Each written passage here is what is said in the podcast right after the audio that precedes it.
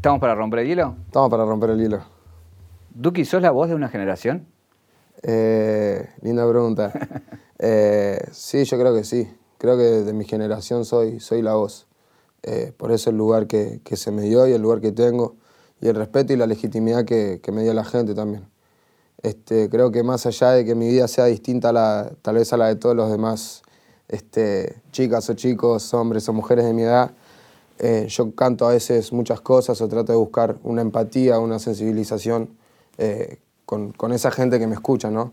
Ya sea a través de contar una historia tal vez de, amor o contar cómo me siento, qué cosas me, hacen mal, cuáles me hacen bien. Eh, y creo que, que, por ese motivo y también por, por ser como uno de los precursores de este nuevo sonido que, que le gusta tanto a la gente ahora, eh, se podría considerar que soy pues, de mi generación. A mí lo que siempre me sorprendió de vos, casi nunca emito opiniones en las entrevistas, pero me voy a tomar este atrevimiento, eh, desde siempre fue tu seguridad. Y preparando esta entrevista veo una nota tuya del 2015, en donde le decís al pibe que te entrevista, a mí no me gusta la vieja, la vieja escuela, a mí me gusta la nueva escuela, yo voy a hacer la nueva escuela y en 2020 voy a estar pegado. tipo, ni tatuajes en la cara tenías. ¿De dónde sale esa seguridad? Esa seguridad creo que nace de una inseguridad que siempre tuve yo, eh, más allá de cómo me ve la gente, siempre fui una persona muy sensible y me afectan demasiado las cosas. Y creo que durante mi adolescencia aprendí a, a hablarme más fuerte y seguro. Muchas veces peco de querer mostrar tal vez una imagen de mí que, que no es, o como de, hey, el pibe malo de cara tatuada, que, que no existe, solo un poco como para estar más tranquilo y en mi zona de confort y defenderme del mundo. Y, y esa seguridad es como un poco parte de eso, y la otra es mitad, es eh, predicar lo que para mí es mi fe, que es la energía, y es como atraer eso, ¿no? Como que mientras yo todo el tiempo esté predicando y pensando que lo voy a hacer, estoy sumando granitos de arena para que eso suceda, es como la ley de atracción. Eh, ¿Cuál pensás que hoy es tu rol dentro del entretenimiento? Eh, y bueno, justamente sería un poco como entretener, pero creo que, que el rol en sí sería este, empezar a reinventarme, ¿no? Como que parte de lo que hablábamos antes de ser la voz de la generación hace que sea el pionero y al ser el pionero tengo la responsabilidad de ser el que abre el camino, entonces tengo que estar todo el tiempo buscando el, el paso siguiente, que es lo que sigue. El trap obviamente fue lo que nos levantó, va a seguir sonando, va a seguir siendo lo que es, pero una vez se tiene que reinventarse, evolucionar, madurar, crecer eh, y creo que, que, ese es el rol que me toca hoy en día. Como líder, buscar cuál es el camino que, a seguir, cuáles son los próximos pasos y, y, eso, como dar las herramientas que también mucha gente me dio a mí, porque yo soy un afortunado, porque mucha gente me ayudó de verdad. Creo que hay gente que me enseñó muchas cosas, aprendí mucho de la industria, de la vida y, y mismo me pasa con la gente nueva, más nueva, con Tiaguito que lo nombraba antes, que, que todo el día y todo el tiempo me siguen enseñando cosas y me ponen un poquito en esa responsabilidad de decir, bueno, loco, como líder que soy, tengo que, que ver para dónde vamos, qué vamos a hacer. ¿Y ya lo sabes? No. Pero estamos buscándolo. Un viaje, un viaje. Una vida, un recorrido. Una reconstrucción. Caja negra. Caja negra. Todo queda registrado en la memoria. Estrenada desde el fin del mundo y hay una canción rápido sí. en donde decís que esto es la capital del trap. ¿Por qué, ¿Por qué se dio que esto sea la capital del trap? Eh, creo que es un factor que une dos cosas. Este, por un lado, nosotros los artistas, que, que como decíamos antes, creo que eh, tenemos una unión muy fuerte que hace que todo se, se intensifique y se magnifique. Eh, entonces empieza a abarcar como ya una especie de, de atmósfera y tal vez hasta misticismo en el cual dicen, fue ¿qué onda con la escena argentina que están todos uno al lado del otro y los ves? ¿Y cuántos temas hay que somos siete monitos o monitas uno al lado del otro, todos distintos? Todos, en de club estamos todos parados, uno carenta distinto al otro, no sabe dónde salimos, cerca de ti lo mismo, o sea, en además de mí lo mismo, decir que, ¿qué está pasando? Que estos chavos son 20, son todos distintos, no sabe de qué nacionalidad son, o sea, si pone, le digo yo, nos escucha alguien del otro lado del mundo, del oriente, dice, ¿qué onda estos pibes? O sea, parecemos uno de cada país, de cada origen eso me parece que le dio como algo re lindo, ¿no? Como esa, ese, esa mezcolanza que tiene el argentino que viene ya desde, desde los principios de 1900, con toda la gente que entró a Europa y como somos todos distintos y cada uno con, con su salsa, su jugo. Y el otro lado es la pasión que tiene el argentino, porque creo que no solo le dieron atención a la gente de acá, creo que empezaron a escuchar artistas chilenos, uruguayos, españoles, eh, todo lo que es Puerto Rico y Dominicana en el género urbano, en reggaetón.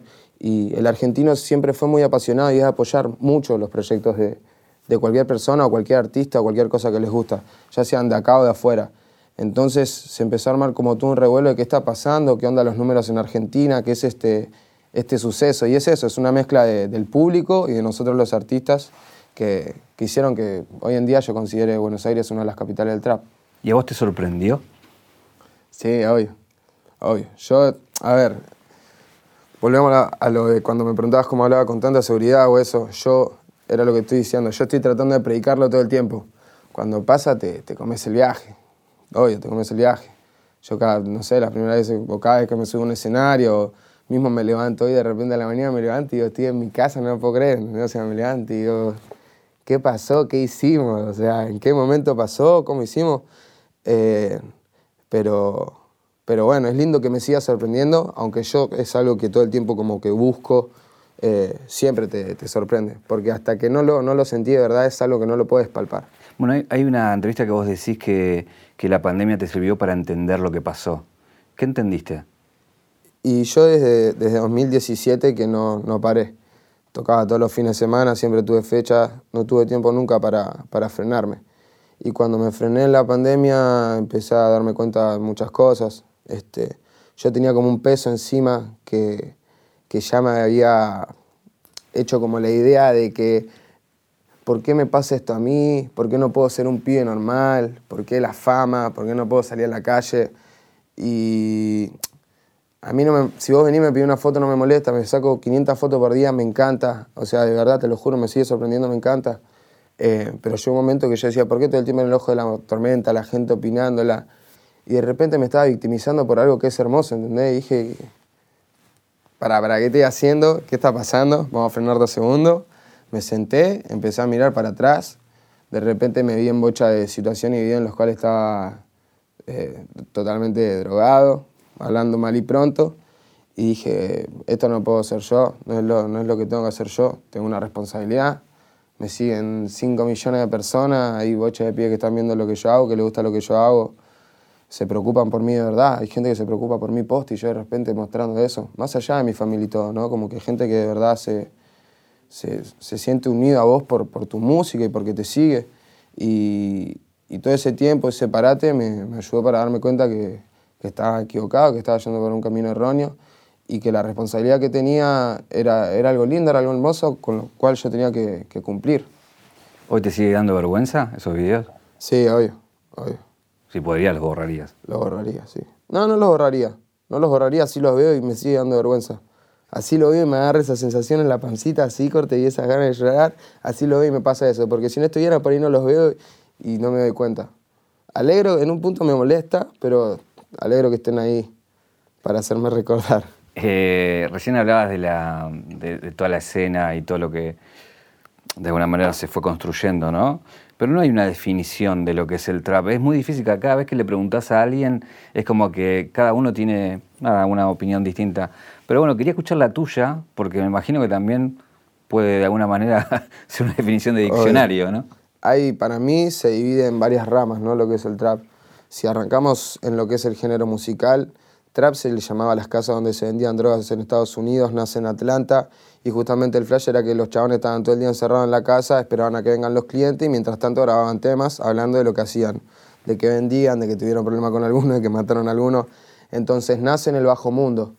Este, después nosotros lo que agarramos obviamente es como ese sentimiento de hambre, de querer salir de abajo, de ir en contra de las cosas, ir en contra del sistema eh, hay casos más extremos, casos menos extremos, depende cómo los vivas. Pero para mí Trap es alguien que ya va en contra del sistema y está eligiendo hacer lo que tiene ganas de hacer a pesar de las condiciones en las que esté o cómo le vaya a ir. Para mí eso es Trap. Musicalmente eh, lo veo como un género también porque logró una estética, logró una forma de sonido, logró un flow, pero con el paso del tiempo se volvió un ritmo. Porque vos arriba del trap es un tempo, vos podés poner rock, podés poner jazz, podés poner reggae, puedes poner electrónica, lo que vos quieras. Eh, entonces hay varios conceptos a abarcar del trap. Hoy en día, para mí, eh, por ejemplo, en Argentina ya dejó de ser lo que era antes a nivel cultural eh, de lo que te hablo del bajo mundo. yo la verdad que ya no, no, soy un chabón que esté en esa vida, ni la paso mal, mi familia está joya, yo estoy joya. por eso no, no, no cambié mi, lo que yo hablo en los temas, las cosas que canto tal vez.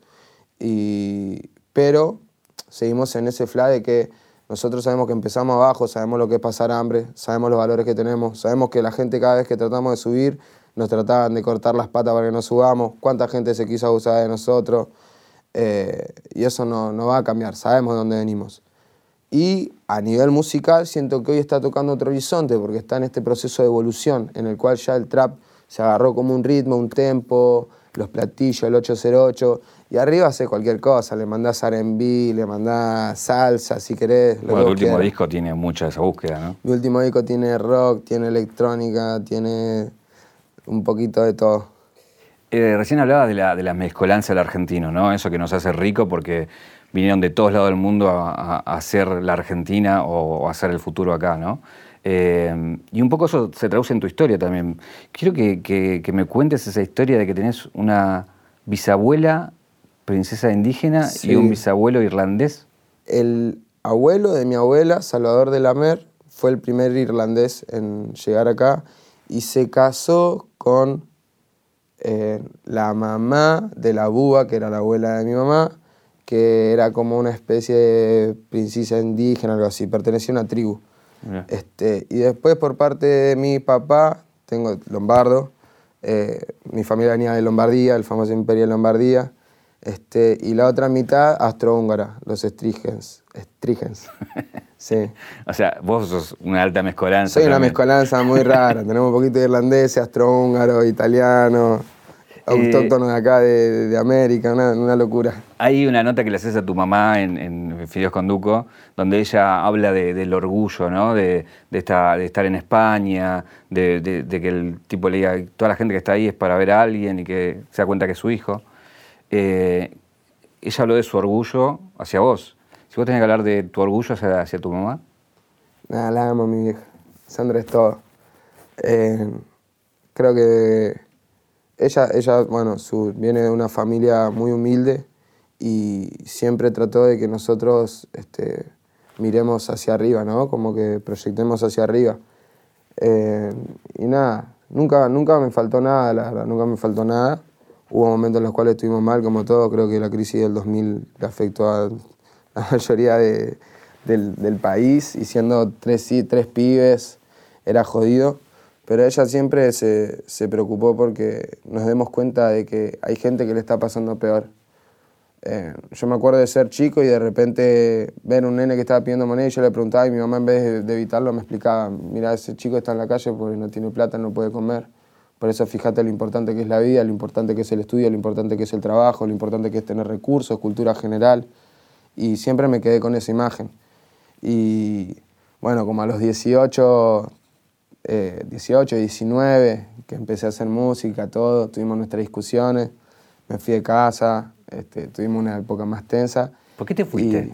¿Qué desató? Estábamos, estábamos sentados en una cena, estábamos comiendo y tiraron el chiste a mis hermanos de que yo iba, yo iba a ser el último que se iba a ir de casa. Pues yo no había terminado el secundario, nada. Mi hermano mayor egresaba al Nacional Buenos Aires, estaba estudiando en la universidad. Mi hermana no se llevó nunca una materia, creo. Te mojaron la oreja. Me mojaron la oreja. Y yo me, me enojé, me paré, me fui y no volví. ¿Así de una? Me paré, me fui y no volví. Me fui al estudio, estaba durmiendo en Boombox y al mes estábamos en la mansión, en Caballito. Y ahí en Antesana 247. Este, eh, y bueno, nada, pasó que después de un tiempo decidí agregar a mi mamá a mi equipo de trabajo. ella estudiaba algo hacía, después nos tuvo a nosotros, no pudo seguir estudiando y retomó más de, grande, digamos. Y dije, bueno, fue, vení, vení a trabajar conmigo. Y aunque nos matamos y nos peleamos todos los días, la amo y sé que es una persona que, que, nunca me va a traicionar y nunca va a querer el mal para mí. Me pasó que tuve la época de, de estar rodeado de amigos del campeón y de repente tenés 30 personas que te dicen algo que sí y viene tu vieja y te dice que no y vos decís, pero ¿qué onda? Me, todos me están diciendo que sí, ella me dice que no, al final me creo no y, y es todo lo contrario, ¿no? Como que los padres siempre te van a tener con los pies sobre la tierra y, y nada, eso es lo que más que amo a ella. Que, que bueno, vos de hecho tenés toda tu familia, tu viejo también trabaja con vos, tus hermanos. Guillatina Lombardo. claro. claro. Eh, pero bueno, un poco es eso, ¿no? Que son los únicos que te dicen que no. Exacto, son los únicos que, son los únicos que me pueden hacer sentir mal muy rápido. ¿Entendés? Entonces, como otra persona para mí dice, ah, yo, sí, no me importa. Pero ellos creo que me pueden hacer sentir mal de 0 a 100 en un segundo. Y, y, eso es porque son mi familia y me importan y yo sé que yo le importa a ellos. Y, es lindo tener gente en tu equipo que a veces te, te, baja los humos, porque si todos nosotros, por ejemplo, todo el equipo que está acá trabajando para vos, siempre va a querer que vos estés en, pasándola bien en tu zona de confort, todo. Y de repente por ahí empiezan a haber pequeños errores o flashes que los dejan pasar para no afectarte a vos y que esté todo piola. Y así terminás generando una conducta inconscientemente que no te das cuenta y empezás a tener dejadeces de de agrandado, o de egocéntrico, o de egoísta, o de... Y eso es lo, peor que puede pasar. Entonces cuando ven que se me empiezan a subir los humos... Eh, ¿Qué extrañas de la época que no te conocía nadie? Que no me conozca nadie. Extraño, extraño poder sorprender un poco, extraño ser el desconocido que estaba ahí en el rincón y llegó, pum, y explotó el mundo. Eso lo extraño. Eh, a mí como que, nada, eso, tengo bastantes inseguridades, no, no me gusta que, me miren, no, sé, yo llego a un lugar, por ejemplo, ponen un tema a mí y me quiero meter abajo de la mesa. Eh, y antes era como que era yo contra el mundo y salía a caminar solo y era como un fantasma, ¿entendés? Yo iba caminando a las 3 de la mañana por la paternal por Avenida San Martín así y era un fantasma. ¿Dónde llegaste que dijiste, no, acá también estoy sonando, que te llamó la atención? Eh, no, bueno, cuando llegué a España, por ejemplo, llegué a España y era una locura. Pasaban autos escuchándome y tipo, ni sabían que yo estaba ahí, ¿entendés? Pero para ir a Madrid pasaba un auto escuchándome y yo decía, ¿qué, qué está pasando? Eh, me pasó en Miami también, que pasó un auto escuchando un tema mío y yo no lo podía creer. Y, ese es re loco, es muy loco. Em, quiero ir a, a los hitos el, primer hito para mí debe ser en, vos cuando decís, dije, voy a ser o rapero o voy a freestylear. ¿Cuándo fue? ¿Tenés recuerdo de ese momento? Tengo recuerdo. Eh, había empezado a ver batalla como cuando estaba en segundo año y mi mejor amigo, el Seki, eh, me empezó a decir, un beso, Seki te amo. Eh, me empezó a decir, no, vos tenés que rapear, vos tenés que rapear. Y después con Seki, mi primo Emanuel y mi otro mejor amigo Fefu, eh, empezamos a improvisar así un día en la casa de, mi primo y de repente rimé unas pares de veces. Y no sé, por ahí estuve 30 segundos rimando, pero, o sea, no decía nada mi piola, pero podía rimar. Y dije, ¿qué onda?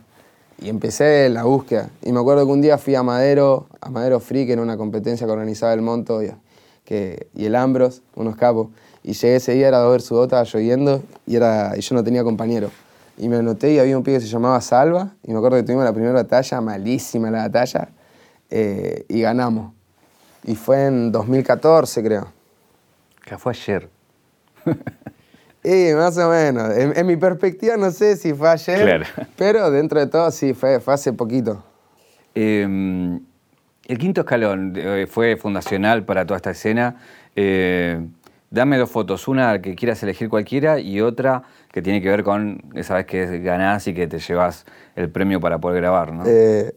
Y si tengo que elegir dos, una, y bueno, sí, cuando gané, que gané la grabación, y otra, un 2 versus 2, que competimos con el Easy, que nos recagaron. ¡Nah! Tirá esa.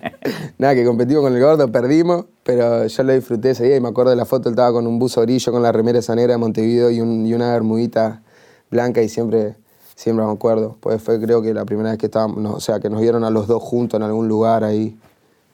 ¿Tuviste algún, me imagino por, por su posición, ¿no? Sos muy amigo de Lisi, eran uno al lado del otro, y en la decisión de, que se termina, ¿qué injerencia tuviste en eso? En la posta, el gordo me miró un día y me dijo, me dijo che, creo que, ya fue el quinto, vamos a hacer música. Y ya la y le dije, y sí, maldito, ¿qué vamos a hacer? Vamos a hacer música. Colta. De hecho, la primera persona que a mí me impulsó a, encerrarme en el estudio sin parar fue, fue Lisi. Yo me acuerdo que yo dejé de competir a principios de 2017 porque estaba podrido y él se estaba yendo de gira con la cofradía que era su grupo y con KMD. La primera gira del trap, KMD, Un beso para los pibes de KMD, de las primeras bandas de trap de acá, de los primeros grupos de trap. Eh, unas bestias, el Mike Sousa y el Negro Santo, el Negro Pistea. Eh, y yo me acuerdo que se fueron todos, ajá, creo que estaban los barderos, también se sumaron y yo decía, tengo que estar ahí. ¿Qué hago que no estoy ahí? ¿Y qué hago que no estoy ahí? Mis temas todavía son una mochileada. Dije, claro, si soy un mocho, no sé tocar en vivo, mis temas no están tan buenos, no voy a estar ahí. Y me encerré en Boombox. Y me encerré y estaba todos los días grabando, grabando, grabando, hasta que volvió el gordo y el gordo de repente vio que yo le estaba remetiendo. Y, y así fue pasando todo. Me vino a decir un día y le dije, bueno, fue gordo, vamos a mandarle, vamos a hacer música. Eh, empezamos a armar lo que era modo Diablo, hicimos nuestros primeros tours para mudarnos ante Sana, nos íbamos, los, los armaba él. Easy es lo más lindo que hay, un chabón que tiene un nivel de, autogestión increíble. Ahora hacía los flyers, armaba los tours, llamaba por las fechas, todo. Eh, y nada, cuando él me preguntó era eso, yo estaba esperando que él me preguntara eso para decirle, gordo, vámonos de la mano a, a comernos el mundo. Era eso. Y cuando me lo preguntó, yo le respondí eso. Eh, ahora voy a ir a la parte más de la música, pero quería volver a, una escena. ¿Se odiando la batalla del Campito? No, no, no. no, ¿Qué, pasó con esa historia? Porque esa historia tuvo una resolución hace poco, ¿no? Sí, sí, sí. Tuvo una resolución. Igual yo la batalla no la odio, me parece un pedazo de batallón. De hecho, yo unas par de veces lo volví a mirar. nada, era un poco en realidad por saber que de repente había cosas sin, sin resolver eh, con Lit y como que uno siempre está tirando la piedrita, ¿viste? A ver qué pasa, qué onda. Eh, y fue un poco a eso, la verdad. Igual sigo opinando que ya había ganado antes. Lich, si está mirando esto, ya había ganado antes. ¿eh? Ya lo vamos a hablar después cuando llegue a casa. Ahora van a tener otros millones más, van a ir a, ver qué, ah, pasó. Vamos a hacer la revancha en el Luna Park, ya dijimos. Sería épico. Em, ahí, bueno, cuando, cuando empiezan esto de modo diablo, ahí empiezan a vivir una locura, que es otra locura totalmente otro, distinta. Otro capítulo. nada, contame escenas de, esas cosas locas que vivieron que, que hoy es difícil ya imaginárselo. Primer gira de modo diablo, primer fin de semana. Eh, teníamos que ir a La Rioja, creo. Encanamos La Rioja, manejaba GTA, un amigo mío. Primera vez que salía a la ruta nos fuimos hasta La Rioja, no sé cuántas horas son. Llegamos en un momento y el camino, tipo, el que era la ruta estaba todo inundado, tuvimos que agarrar por otro lado, que era la ruta vieja. Estábamos en una ruta de tierra, tuvimos tres horas en tipo ruta de tierra, pasaban cabras por el medio, nosotros flasheando que no habíamos perdido y no llegábamos nunca, pero nunca. Y arrancamos todo, fuimos a Córdoba, nos para la nos para Gendarmería porque no teníamos el cinturón, 8 lucas de multa. Arrancamos 8 lucas abajo. No, no, no, no. Y con Isi nos queríamos matar, nos queríamos matar, lo habíamos llevado al Neo, quería que, queríamos que nos vaya bien la fecha. La primera vino más o menos, multa de 8 lucas, quedamos abajo. Llegamos allá, los pibitos no le habían avisado a nadie que iban a hacer el evento, cayó la gorra, tuvimos que pagarle a la gorra, nos quedamos sin un peso. O sea, nos volvimos del primer fin de semana estresados, pensando que nos iba a ir todo mal y con deudas. O sea, peor no podía ser, ¿entendés? Peor no podía ser. Este, después la segunda gira que tenemos que hacer teníamos que ir a Chaco. Y me acuerdo que estábamos en Palermo Club, estaba tocando el KD Kane. Y le digo al gordo, eh, vamos a dormir un rato, gordo. Nah, ya fue, me decía, ya fue, no sé qué. Ya está, me decía, vamos a dormir un rato, gordo. Nos vamos a lo de Rico y a la. Ponerle que salía a las 2 el micro. A la una lo, empiezo a despertar, gordo, vámonos, no llegamos, no llegamos. Lo despierto así y nos fuimos sin nada. O sea, como estábamos vestidos la noche anterior, DNI, celular sin batería, o sea, sin nada, sin plata, sin nada. Este, nos subimos al micro y nos fuimos. Llegamos allá, los pibes dijimos, muchachos, necesitamos ropa, necesitamos todo. todo. Y, me acuerdo que fuimos re desesperanzados y nos terminó yendo bien, por suerte nos fue bien. Y como que ahí, pum, remontamos un toque de nuevo el vuelo.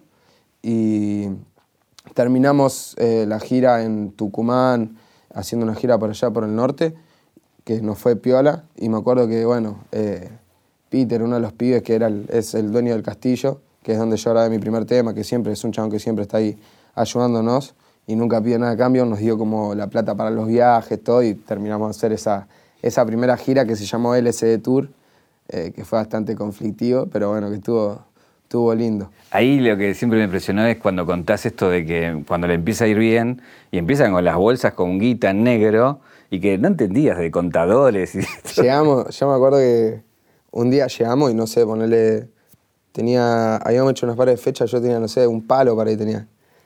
Nos sentamos todos en el cuarto, empezamos a contar y de repente agarramos así, ¡pum! Pelea de paca. Yo, Neo, Easy y Rico, que era nuestro manager, pelea de paca, revoleándonos, escondiéndonos y nos revoleamos tipo paca de, de 10 lucas, sí, de 20 lucas y, y jugábamos a eso. Claro, No, una no, locura. No te, o sea, de verdad pasamos de, de nada a todo y no teníamos noción. Yo, me acuerdo que llegábamos a una ciudad, por ejemplo, llegábamos a Gessel, nos bajamos, éramos 10, nos bajábamos los 10, entrábamos al Nike, cada uno se compraba lo que quería, pum, 200 litros, no tomás, nos fuimos y nos íbamos todos tuneados. Así, a cada lugar que pisábamos. Era, era una locura. Eh, hay un momento, creo que medio bisagra, eh, que es cuando te toca estar en los premios Gardel, que cantás creo que Rockstar, si no me Rockstar. recuerdo, y que fue la, la misma noche en la que Charlie dice hay que prohibir el autotune. Sí. Es como, ¿no? Y, y- pero también sé que, que vos sos, nada, tenés mucho respeto por Charlie, Yo digamos, ¿no? soy, yo soy muy fanático de Charlie. También soy un melómano, soy una persona que entiende música. Por eso entiendo por qué una persona de oído, de oído absoluto de repente se sienta y lo mata el túnel. Pensá que yo de repente a veces agarro el autotune y estoy haciendo notas que no existen. Para alguien que tiene oído absoluto y todo, le estoy rompiendo el cerebro al chabón, ¿entendés? Él, y lo reentiendo, porque aparte es otra línea de sonido, hay mil motivos por los cuales eh, por ahí te molesta el autotune. Y hasta que no te acostumbras y no lo digerís es normal, es una línea de sonido distinto, es algo digital, no es tan analógico. eh, era normal que, que le afecte. Yo de verdad estaba muy feliz porque, porque sentí que, que, que había aparecido en su radar. O sea, a mí no me importaba nada, a mí lo único que me importaba es que el chabón sabía que yo existía. Con saber, con saber que Charlie sabía que yo existo, yo ya estaba. ¿Nunca lo viste? Nunca lo vi. Así de, de Nunca hablar. lo vi, nunca lo vi. ¿Le dirías algo?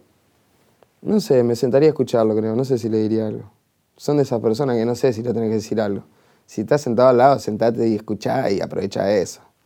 ¿Qué le, qué le voy a contar yo? le- o sea, vamos a ser sinceros, ¿Y ¿qué, le puedo y qué le preguntarías? Eh, no sé qué le pregunto. Si me diera la confianza, me gustaría saber cómo es su método de composición, su, su método artístico a la hora de crear, este, si crea a, base de la música o de las letras. Eh, eso la verdad que me, me encantaría saberlo. Supongo igual de que, como nos pasa a otros, cada tema es un mundo, ¿no? Por ahí un día se tocó unos acordes en la viola que le gustaron y dijo por acá, y otro día dijo voy a escribir de esto. Pero no, no sé. Por ejemplo, yo quise el fin y era más. Yo quise más y era el fin. Yo tuve el mundo a mis pies y no era nada sin ti. Corte, escuchás eso y decís, corte, te lo imaginás a él en un piso 7 desgarrándose. ¿Entendés? Creo que corte, no sé, contame la historia. ¿Quién era la mina? ¿Qué pasó? No sé. Pero No, no estás muy de acuerdo con Somos el nuevo rock and roll, ¿no? No, no, no. Entiendo a lo que va la frase todo. Eh, me parece que es más, es más parecido el fenómeno que causó el rock and roll que el trap a lo que es en sí la- las dos cosas, ¿no? Son cosas muy distintas para mí. Son, para empezar, nosotros somos solistas. Eso ya te cambia toda la perspectiva. Nosotros hacemos feats, porque antes, ¿qué pasaba? Si tenés que hacer un feat entre dos bandas, se tienen que juntar 10 locos, es un bardo, ¿entendés? Entonces, ya desde base son todos los conceptos distintos. Se repite un fenómeno social, cultural, obvio, porque es música, la música representa a la gente, la moviliza, ¿entendés? Hace que se siente identificado, que no le guste, que decida pertenecer o separarse. En eso, obvio, que se parecen, fueron dos fenómenos increíbles que, que movieron mucha cantidad de gente, pero... ¿Pero mí- sentís que son hijos del rock? En el sentido Ah. que, de que sus viejos escuchaban rock y ustedes crecieron sí, con eso eso. puede también, ser, sí, eso puede ser. A ver, obvio, puede ser. O sea, si a mí me preguntaba, a mí me gustaría expresarme como Miguel Abuelo, qué sé yo. Eh, no sé, pero sí, yo creo que, que somos hijos de- del rock porque es lo, que, es lo que mamaron nuestros padres, es lo que nos pasaron a nosotros, es lo que, lo que escuchábamos nosotros de chicos, o al menos mi caso. Yo por ahí, otros no, tal vez. Eh, no sé. Yo en mi caso sí, soy, soy muy hijo del rock. Eh, esperé mucho tiempo poder hacer este rock que estoy haciendo ahora, que es un rock mezclado con trap, porque de repente quería hacer rock y me sentí incómodo, eh, no me gustaba cómo sonaba mi voz, no encontraba cómo encararlo. Yo venía de rapear mucho, pero mi banda preferida es Linkin Park, Fall Out Boy. eh, entonces es eso. Así que tenés que soñar. ¿Con quién soñarías para colaborar del palo del rock? Uy. Y.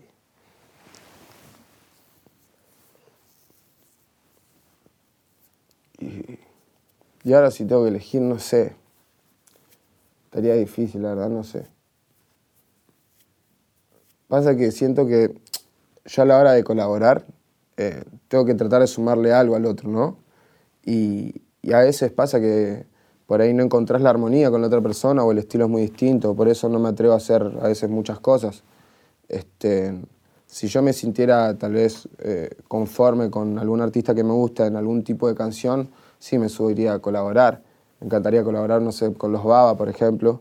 Este, pero bueno, hay que buscar el punto de encuentro en el cual yo le sumo a ellos y ellos a mí, hagamos una canción linda, armoniosa, que, que se sume las dos partes.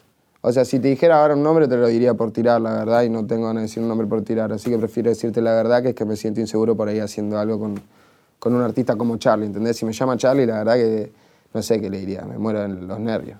Porque es eso. Em, quiero ir a, un lugar quizá no muy agradable, pero es la, parte del infierno, ¿no? Eh, ¿Cuándo fue ese límite? ¿Cuándo sentiste el límite de, decir basta? Em, creo que yo tuve varios como parates en varios momentos. Uno fue cuando se termina la mansión, que nos separamos con modo diablo y como que nada, todos optamos por tomar cada uno su camino porque llega un momento que es eso, corte. Uno, uno de repente se vuelve un planeta y los planetas tienen órbitas y a veces las órbitas no, no son compatibles. Yo tenía una vida de, de pendejo, Elisi ya era padre, Neo estaba por ser papá, Neo estaba firmado con Sony, yo tenía mi equipo de trabajo, hice el suyo. Ese fue el primer parate. El segundo fue cuando me fui de mi segundo departamento, que estaba buscando mi casa, eh, que también fue, tuve como lo mismo, venía medio mal emocionalmente por la chica con la que estaba, venía con unos pares de presiones, no tenía un hogar, porque de repente estaba en un departamento que no me gustaba y todo el tiempo había gente, y un día dije, basta. Y la última vez fue ahora hace poco para la cuarentena que dije, ok, pero basta, basta. O sea, Basta, basta, basta. Porque lo digo también porque se nota, hay una gran diferencia, ¿no? Entre ese pibe que te cuesta ver y, esta versión tuya hoy de, madurez y de, enfoque y de saber lo que querés y lo que no querés, digamos, ¿no? Eh, no sé si vos tenés esa visión para vos mismo, digamos, ¿no? No, obvio, mismo, creo que, va, la gente me lo pregunta, yo se lo digo, estoy, yo sé que estoy mucho más maduro, eh, mucho más profesional, más responsable. Pero fue también porque llegó un momento que me lo pidió. O sea, a mí antes me pasaba que me levantaba todos los días y ah, creo que lo más lindo que tiene en sí el hombre, la mujer también, pero yo el hombre hablando técnicamente, científicamente, para que no se enojen en sus casas, este, es la evolución, ¿no? Que evolucionar, lo que el poder crear, el poder hacer inventos, el poder mejorar en algo, te hace sentir bien, te levantás al otro día, te ves en el espejo y decís, mejoré y a mí de repente me pasó que me miré un día y dije, corte, estoy involucionando. O sea, en vez de estar yendo para adelante, estoy, en vez de ser homo sapiens, estoy siendo neandertal. ¿Entendés? Y dije, no, no va por ahí. Y, nada, empecé eso, empecé, a, empecé el cambio. Eh, empecé a hacerme más responsable de mis cosas. Decidí sacar un álbum bien armado, haciéndole este, eh, todo un tratamiento de marketing, tratamiento de prensa. Eh, dejando que los temas, armando bien los temas, armando el concepto del disco, comprometiéndome. Este, yo soy una, eso, soy una persona muy sensible y me desacostumbré tanto a estar en esos momentos de, tensión que cuando hay un poco de tensión como que digo, bueno, sí, ya fue, tomate el palo, ya fue, no me importa nada. Un huevo, el disco, todo, no sé lo que quiera. Y dije, no, no, no, no es así. No es así y no me sentía bien así.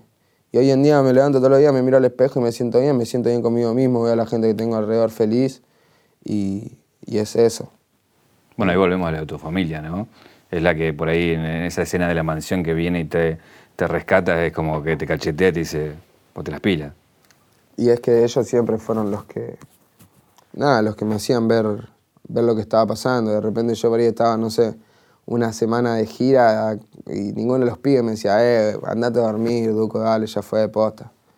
Andate a dormir, o sea, descansá, hoy no te la pegué. Nadie me lo decía. Me lo decía mi vieja, mi hermano, mi hermana.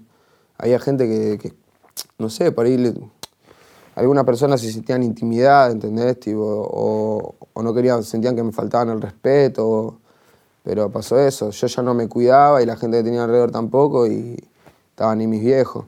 ¿Tuviste al, al borde de, pegarte la feo, digamos? Nunca me pasó nada a nivel salud, pero me podría haber pasado tranquilamente. O sea, he llegado a tomarme 20 miligramos de prazolam. Tipo, tomarme 10 pastillas de 2 miligramos de prazolam y tenerla metida en el cuerpo, escabeando alcohol, me podría haber pasado cualquier cosa. De verdad, me podría haber pasado cualquier cosa.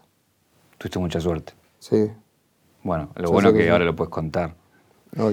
Eh, También por eso, porque siento eso, creo que hay una responsabilidad también de mi parte de decir, corte, estamos acá, seguimos en el juego, vamos a bailar, ¿qué estoy haciendo? ¿Entendés? Como, soy un titán, así para ser un titán, ya está, si no me mató eso, no me va a matar nada, ponete la pila, flaco, salí, comete al mundo.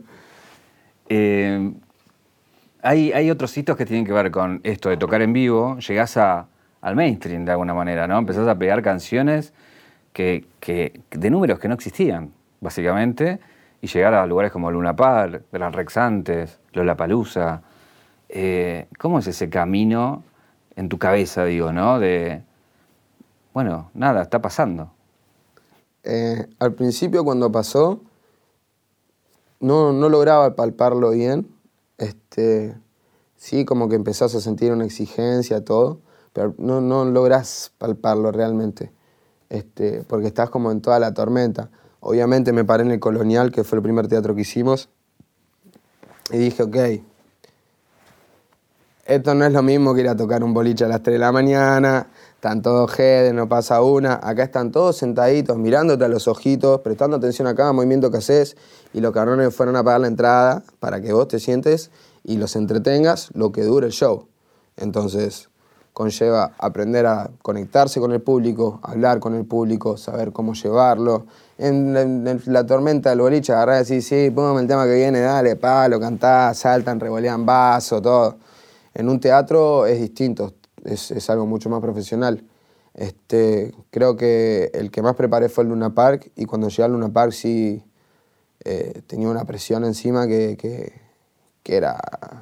Sentía en un punto como que tenía que mostrar algo por, por nosotros también, ¿no? Como, como ganar esa legitimidad de, ok, estos pibitos vas a entrar, pero son músicos, saben sonar, se están calentando por lo que están haciendo.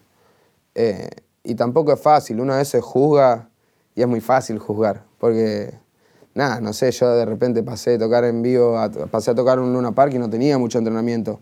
Por ahí alguien que, una banda de rock que se sube y está tocando, el pibe toca la guitarra desde los 12 años no hay tanta diferencia, ¿entendés? Yo de repente estaba parado solo, tenía que hacer de frontman, tenía que cantar los temas, tenía, y venía de 0 a 100. O sea, no había aprendido nadie, de repente tenía que hacer todo.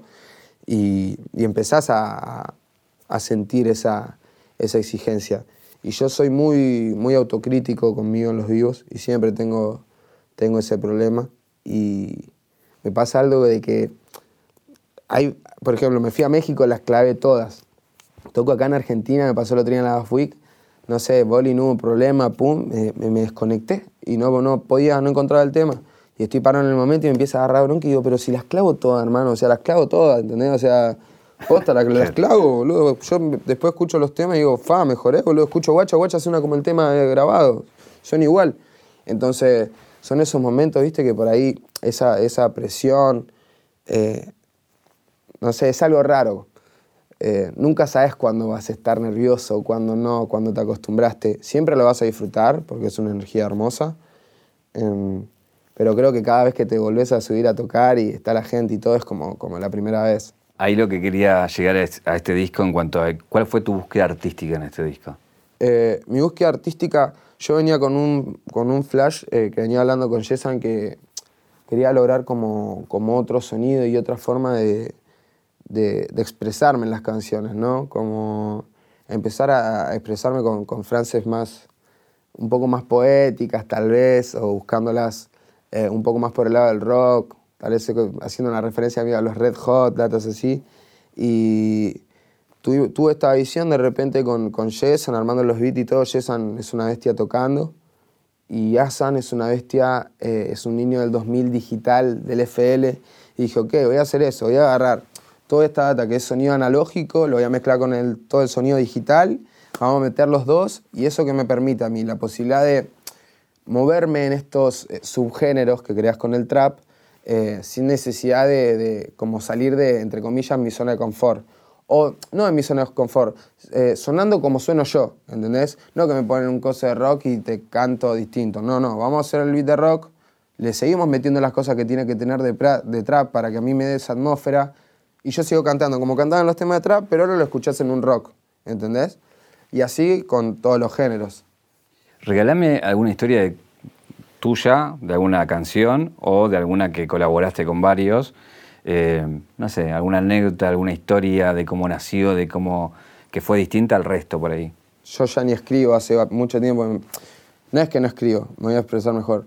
Escribo como en mi cabeza, digamos. Voy de una, me pongo a tirar freestyle, voy bajando cosas, voy recopilando, voy armando. A veces te bajo ocho barras, a veces te bajo un estribillo, a veces bajo una barra, espero, voy tirando otra, me freno un toque, voy escribiendo en mi cabeza.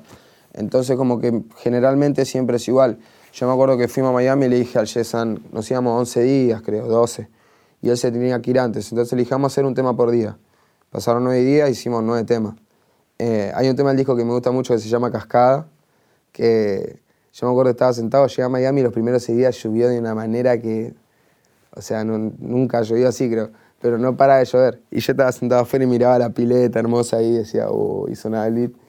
Y, me acuerdo que empecé, afuera llueve y parece que no va a parar. Duco trajo la cascada cuando piso la ciudad. Yo soy el fucking tsunami, van a aprender a nadar. Para llegar a la montaña van a tener que remar.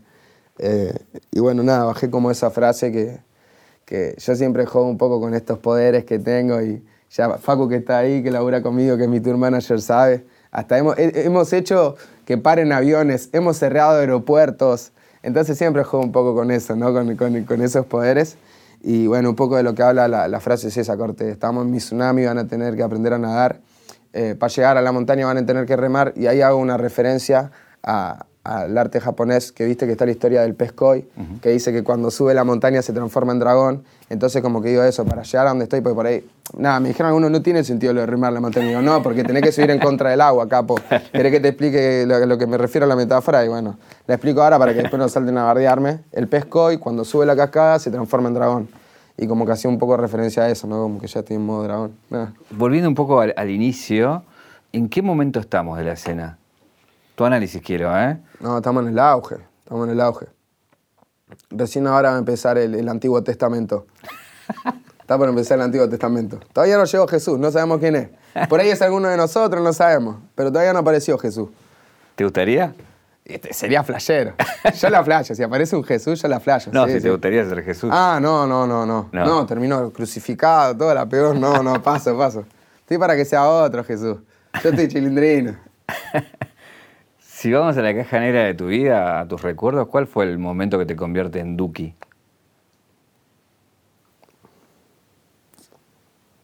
Eh, creo que el día que me paro en la casa de, los pibes de MKS y de Wolf, que estaba Foy, el organizador de Las Vegas, y me paro, agarro el celular y le digo, oye, tengo un tema. Y creo que está el video todavía. Y les canto No Vendo Trap a capela con el beat de la, de la televisión y se los rapeo ahí a la cara. Y eso corte ya lo subimos, lo subieron al canal de Las Vegas, la gente lo vio, ya sabía que existía el tema. Creo que ese fue el primer momento que, que di un paso como Duki, ¿no? Que, que de verdad hice como mi primer tema y como que lo, lo saqué. Vamos a la caja negra. Tengo. Es como raro darte a vos esto porque, nada, eh, abrilo.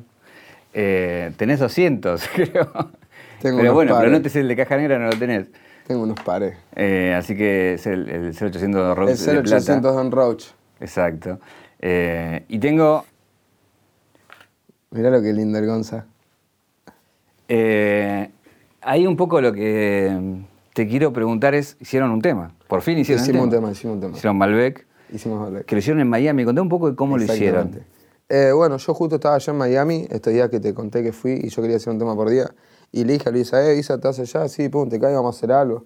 Eh, ¿Por qué? Porque, o sea, a mí me gusta de verdad lo que lo que él hace siento que mejoró muchísimo. Yo de hecho comparto casi equipo de trabajo eh, con él y, sé que él me respeta mucho y me admira mucho también y no quería faltarle el respeto y que malentienda por ahí eh, el hecho de que yo no quiera hacer una session con él. Y como yo valoro su trabajo como productor, le dije, vamos a hacer un tema. Fuera del núcleo de él como Bizarrap y la session. y fue eso, la búsqueda de sentarme con él y crear algo junto y divertirme y disfrutarlo sin tener la presión esa de decir, eh, vamos a hacer la session o no, y que no, no, no haya nadie esperando nada de nada, ¿no? Es como, es como, no sé, tiene, a mí cuando lo escuché me, dio como reminiscencia de altiplano o de música tipo de edad media. Es que tiene la, sí, tiene la, flute esa, ¿viste? Que suena medio seca, parece como medio, medio de la cordillera. Eh, recién hablabas de la session y antes decías que no lo hacías porque no había gente pegada ahí. O sea, que había gente que él ayudaba a, Pero eso cambió, ahora hay gente pegada. Sí, me pasa algo de que yo sigo sintiendo que ni yo lo necesito ni él lo necesita. O sea, yo creo que no, no, no hay un motivo real eh, o un interés o alguna, algo ventajoso para ninguno de los dos haciéndola. Más que, sí, views, plata, no me importa ninguna de las dos. Este, yo siento en el momento que estoy no tengo por qué hacer una visa rap session. Entiendo que la gente lo quiera ver, pero no voy a ponerme a pelear contra, contra la presión de lo que todo el mundo espera o lo que todo el mundo quiere ver, solo para que para satisfacer qué necesidad lo de los demás. Si yo la mía ya la satisfacía haciéndome el tema con Gonce, cerrado los doy y listo. Entonces no, no, me voy a prestar para eso, no tengo la necesidad eh, y creo que eh, le sacaría un poco la, gracia de que es lo mío, que es hacer temas por gusto y, cuando yo decido y como yo quiero. Eh, sería encerrarme a ir a hacer algo y no, no, no, no es mi flow. ¿Cambias de opinión a veces? No, nunca. Nunca. Mira, te lo juro, nunca. Y yo ya lo dije, no voy a hacer la Visa Rap Session, perdón, entiéndanlo, es así. Hay una cosa que hablamos fuera de cámara. Em, vos por un lado, con todas las colaboraciones que hiciste y ayudando a un montón de gente a, que se amplifiquen sus canciones, Visa, que hablamos por otro lado también lo mismo, Coscu en, el stream, es como que de alguna manera van manejando de cómo esa escena o esta generación va creciendo. No sé si notas lo mismo. Eh, sí, creo que lo estábamos hablando un poco antes. Eh, yo siento que, en algún aspecto, viste, como que somos este, líderes, ¿no? En, en distintos aspectos y distintos núcleos y justo somos tres personas que creo que tenemos eh, una sensibilidad y unos códigos y valores muy lindos que, bueno, creo que fueron inculcados, al igual que en mi caso, por nuestros padres, nuestra familia, nuestros hogares, y eso lo, valoro mucho. Eh, también lo que me gusta de ellos dos es que generan mucha empatía con, con su público. En ningún momento se sienten por encima de su público, todo el tiempo están fijándose si alguien se siente mal o bien en este, este flash como de, aparte de normalizarse eso, ellos, viste, y como a veces hacerse ver menos de lo que son para que entiendan que siguen siendo personas normales y están a la altura de todos los demás y son igual importantes que todos los demás. Este, con Coscu tengo una relación mucho más fuerte y grande que con Visa. Para mí Coscu es como un hermano mayor. De hecho, cuando hablábamos de las personas que a mí me cuidaban, Coscu siempre me cuidó. Coscu era perfecto para hacerme la ley del hielo. Yo cuando estaba en mis peores momentos, me la Goku me hacía la ley del hielo. Y por ahí él no lo hace a propósito, pero yo me doy cuenta. Y hoy en día, por ejemplo, ayer fuimos a la casa todo y que me dijo estoy orgulloso de verte así, a mí me lo hace flashear. Y me doy cuenta que el chabón siempre me quiso y no me quiere por, por ser Duque, ¿entendés? Me quiere por ser Mauro, por los valores que tengo, por la persona que soy. Y, y eso lo revaloro. Y lo que hablábamos antes mismo de que las dos, tanto Visa, al hacer todo esto de estar buscando este, artistas nuevos porque muchas veces eh, llama artistas que le gustan a él y mismo yo que soy un loquito que estoy buscando en YouTube encuentro un tema de un loquito 15.000 views y veo comentario de Visa, ido. O sea, él está todo el tiempo buscando esa gente que está por crecer, que se está viniendo y quiere darles una mano. Y si hay algo que le gusta a él, él lo quiere mostrar y que el mundo lo entienda y lo comparta.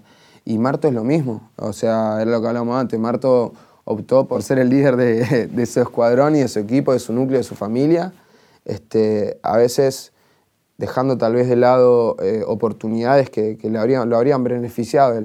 Pero como es un chabón que se llena más por, por lo sentimental y por, por otras cosas, le, da lo mismo una oportunidad, dinero, eh, un momento de éxito. Hablábamos de qué podría venir, que no sabes qué podría venir, pero ¿qué te gustaría que venga? No sé, la verdad, no sé. Eh, no. Como que yo siempre sé qué voy a hacer, pero es difícil decir que venga, ¿no? Eh, a mí me gusta que la vida me sorprenda. La verdad me gusta que la vida me sorprenda, si no se le iría toda la gracia. Proyecto a futuro, pero no me mato tratando de adivinar el futuro. Por eso me sigue sorprendiendo.